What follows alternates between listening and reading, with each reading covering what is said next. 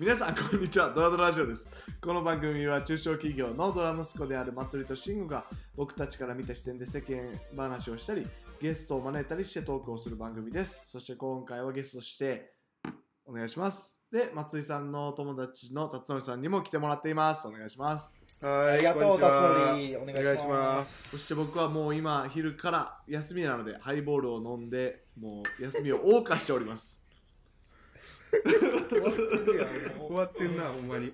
でさっきあかん後継ぎ代表やってるやん、ほんまに。ドラドラですわドラ。日本代表やん、ほんまに。そしてもうタバコをよくミスリードの極みやけどね。うん。さっきね、その、慎吾が、あの、慎吾っていうか、ちょっと話の流れでさ、うんうんうん。あの、人生の、うんうん。あの、生きていくのに、うんうんなんて言ったかな、うん。めっちゃ貧困層の人の暮らしと、うんうんうんあと、すごい最裕福の人たちの暮らしって、一緒なん。じゃないかっていうのでじゃない？かっていう説があって、どういうこと？そのどういうこまあなんかとそれは。ちょっとあの僕のイメージとして、うん。あなんでそう思ったかというと、あの、大阪とかいたらやっぱりこう、うん。あの、京橋とか行ったあら、あ真っ昼間とかもう朝から飲んでるおっちゃんとかいるわけよ。もう短パン履いて、の汚い、あの タンクトップ着て、でもおそういう人は結構歩いてるイメージで。おっちゃんっていう表現ではもうカバーできないやなんちゅうかもうホームレスのおっさんみたいな感じよね。まあでもそれがこう人情味あって、なんか可愛らしいみたいなところあるんやけどね。人間味が溢れてるよねみんな正直言って。そういやいや。で、まあ、対して、こう、後継ぎである、まあ、慎吾くんが、こう、昼間から、いやいやだこう、からハイボール飲んでっていうところが、こう、パッと思い浮かんだのが、こいやいやいやう、なんか照らし合った感じがあったよね。綺麗な服着て同じことしてる。そうそうそうそう。視聴者の皆さんどうですか？この2人はねなんかその後継ぎである僕とその大阪のね西成のおっさんと一緒と言ってるわけですよ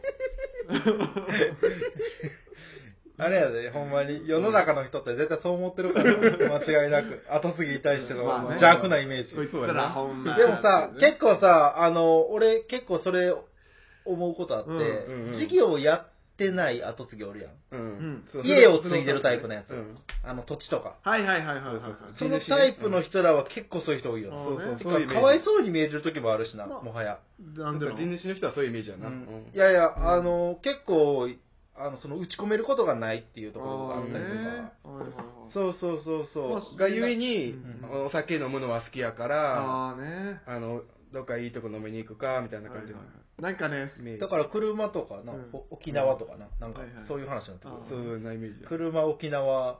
いやいやなんか一人いてそれが沖縄、ゴルフ。ああねおるんや。一人それが知り合いにいてそのうん。うん要は確かに今言われたら部類的に言うと確かにその事業を継いでない家を継いでるタイプの後継ぎが僕うん友達のお父さうんでまあもともとその代々そのエリアの土地を持ってる家でみたいな。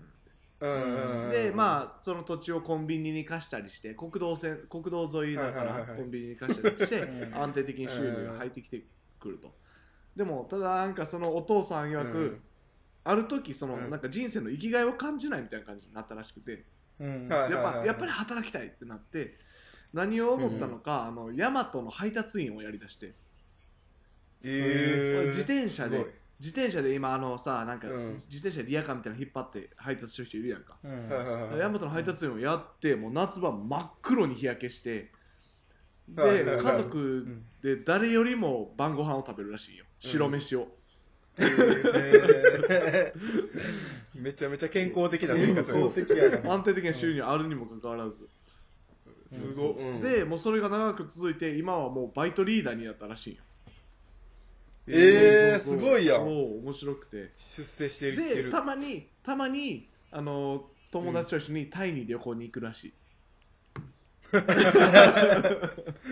なんなんそれ。めでもめっちゃ素敵やん。なんかそういう人ね。エンジョイしてるよね。そうそう。タイのね多分でもそのさ、い打ち込めることとか、その仕事みたいなところも、やりたいからやるみたいな風に多分なるはずやねんな。あのうん。生活の自由があれば。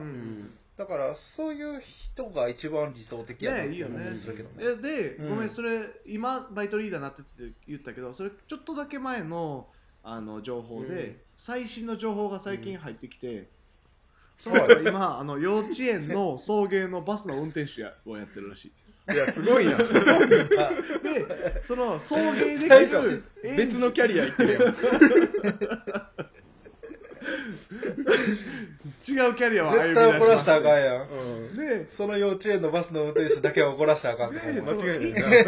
1回に運べる園児のキャパを増やしたいから今は中型免許を取りに教習所に通ってるらしい、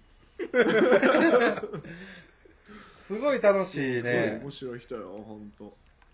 面白い人。そういう人はめっちゃいいよね。うん。そういう人になれたらいいよな。まあね本人がでも結構さ、あの家家を継ぐっていう人たちって、うん。結構その目線も厳しいというか、うん。うん周りからの目うん線、うんうん。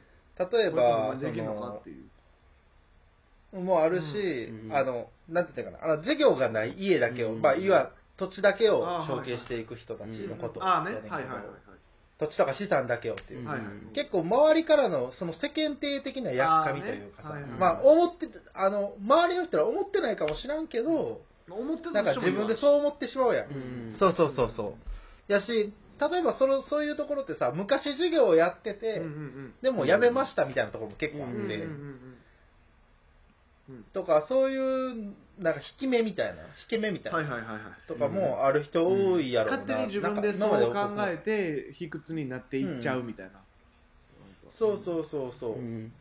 だからそういう人って結構世の中多いやろうなって思う、うん。多いと思うねん。なるほどねし、うん。周りとかにもやっぱおったりするよね。後継ぎやったら、同じ後継ぎやったら。うん。おるおる、うん。確普通におるよね。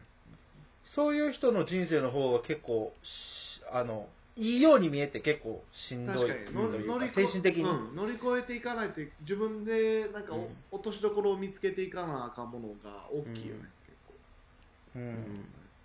なんかそれがゆえの悩みっていうのはやっぱあるんやなってはすごい思うな。うんうん絶対あると思うわ、そうよね。なんか自分ではどうにもできひんことやったりするやん、例えばさうんその昔やってた授業を、うんうん。うんああの何？やめはった、うんうんうんもしかしやってたら自分で何とかしようとかなるけど、うんうんやめたとかうんうんもあるし、うん例えばその今のバスの運転手になうんるとか、うんうんそういう話も、うんいやなんかおじいちゃんとかおばあちゃんとかうん。親戚の人が生きてる中で、うんうんうんなんかその人らが「いやあの子何やってんの?」みたいな、うんうんうん。あの子ちゃんとなんかそんなんやらんとみたいうんうんうんななんかっていう目線もあるかもしれんから、うんそういうのが多分しんどいやろなっていうところは思ってた、うん実は。何の実話かわからんけど。いやでも本当いや、あんまりこの話フューチャーされてないけど、結構重要やと思ってたし割と、うん。うん。あんまこの辺切り込んでいく人とかあんまおらんしな、だから確かに。確かにうんあんま話聞いたことないな。うんでも資産家って結構そういう人多いよな。結構多いイメージやな。うんなんか、ツイッターかなんかで見たんやけども、うん。あの、銀座で一ん番お金持ちの人を見分ける方法っていうのがうん。なんかあるらしくて、うん。あの、銀座ってやっぱりこう、高級な、うんあの、お店とかが多かったりだとかな。するから、やっぱりこう、パチッとしたスーツ着て、うんうん。あの、綺麗なドレス着て女の人みたいなのがおるみたいな。結構歩いてるみたいな、うんで一見そういう人たちがめちゃくちゃ資産家の人やと思いがちやけど、うん一番資産家は、あの短パンで T シャツでサンダルで歩いてるおっさんやと。あーね銀座で一番お金持ちは。一それは何かって言ったら、その銀座の地主みたいな。ああなるほど。家がそこやからなるほど。近所やからそうやねみたいな。ああね。それが下がる必要がないってそうやつ、ね。そうそうそう。だからそれめっちゃめっちゃすげえな。んなそうか。確かに地元に住んでてで地元のちょっと、うん。ほんと近所のお店行くのにわざわざスーツ着て行かへんもんね、そうそうそうすまあ実際はそうなんかわからんけども、まあツイッターでそういうのを言ってはる人がいて、そのケースはあるやろね。うん、そういうのあるやろなっていう。確かに確かに。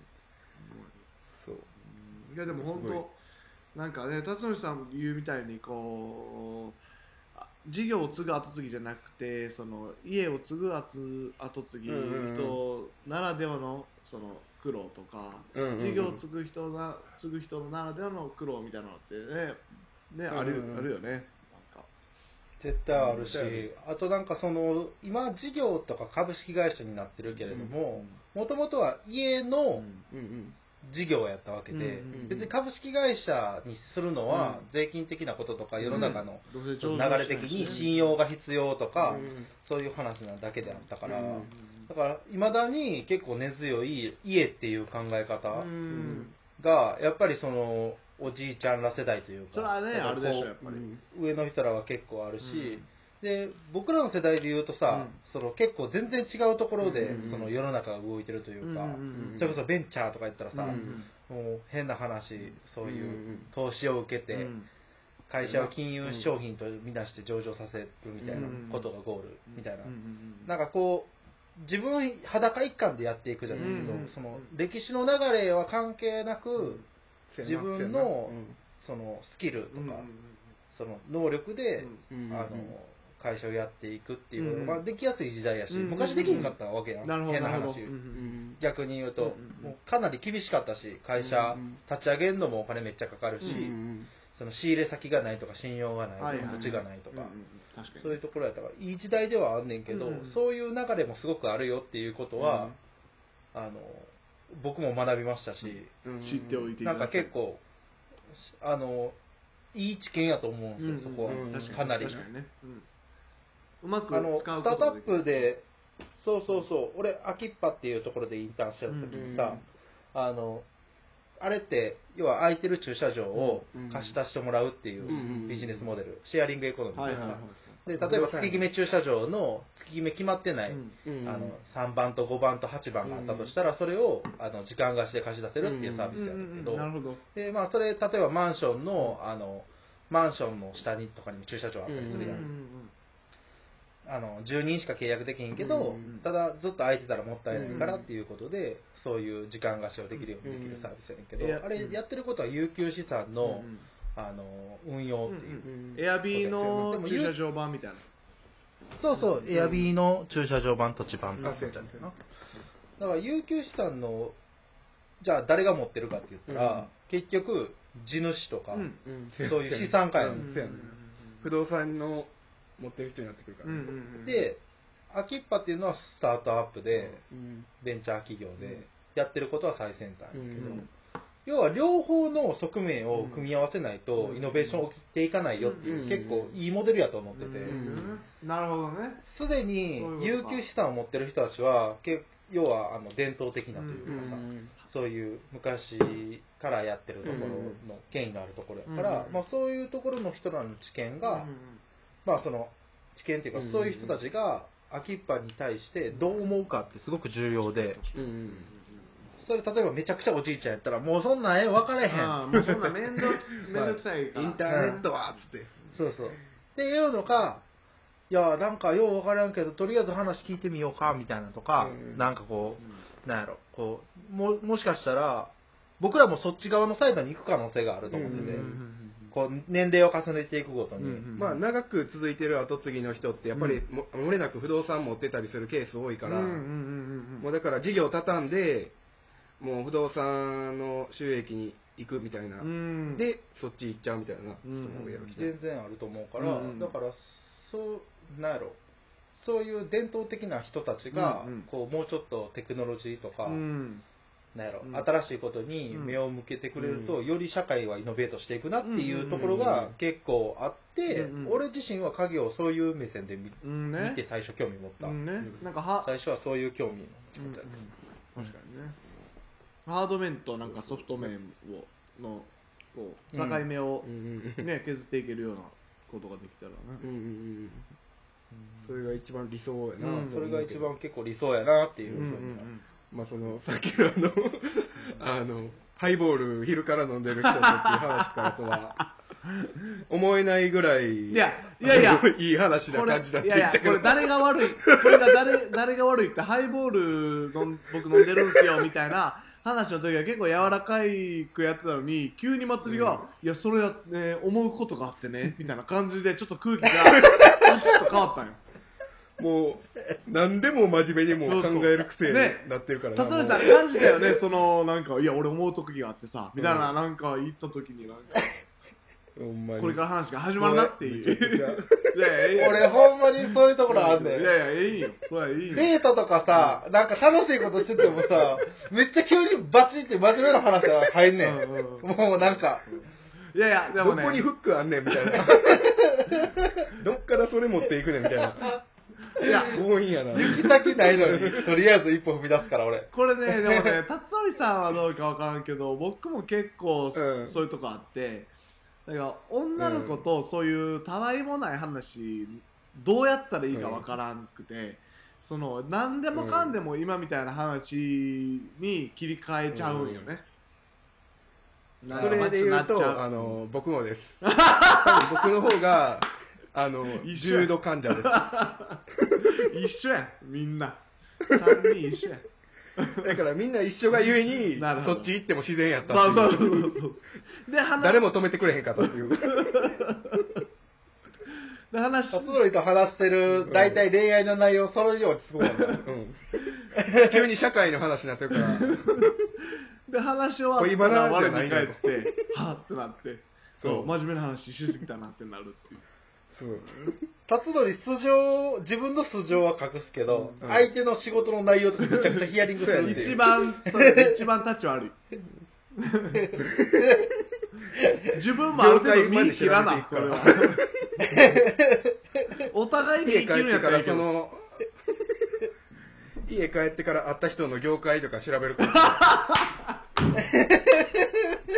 あの、それは市すごいな場の大きさとかね。それはすごいなさすがにそれはね大先生おったらな。それそれもなんか、あの、重度患者になったら、こうなるんやなっていう。いやいや全然重度ですよ僕はもう全然軽度でしたわそれ聞いたらほんまにちょっと、そういう癖は逆にやめたいなとは思うね。うん。いや、俺もそう、どうでもいい話できひんようになってきて、そうなうんんですよ。そうやねそれって、そうなんないやん、多分。そうやね人間としては。いやそどうなの。のまあそう。おもんない気するんないな。まあそう、うん。絶対思んないと思うわ。うん。ほんと。ね。だからあれやろな、キャバクラっていうのがあんねやろな。とあかお、あの、そういう女の子に夜の世界みたいな。楽しいふりして聞いてもらいたいっていう。賢なりそうやけどな。キャバクラの人ここまで来て何話してんのよ、みたいな。うん。あそういうことね。ほんまに。うん。切り分けてんねん。そうそう。とりあえず、まあ、そんなところで今日そんなところは、ですね。今回は、まあ引き続き次回もはい。辰徳先生出てくださるごので、いております。本来話してもらいたかった内容まだ、まだ入れてないんで。あのさその女装でバテんのやめへん。女装でさ 100m 走の女装で2キロぐらい走ってんのよ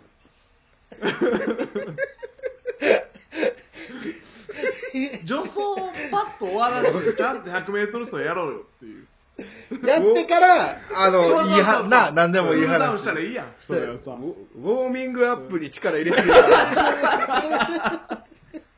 本番もう体力ゼロでいくんよ、もう。ほんまにまあまあじゃあ次回こそはい。はいはい。ありがとうございますありがとう。ございます。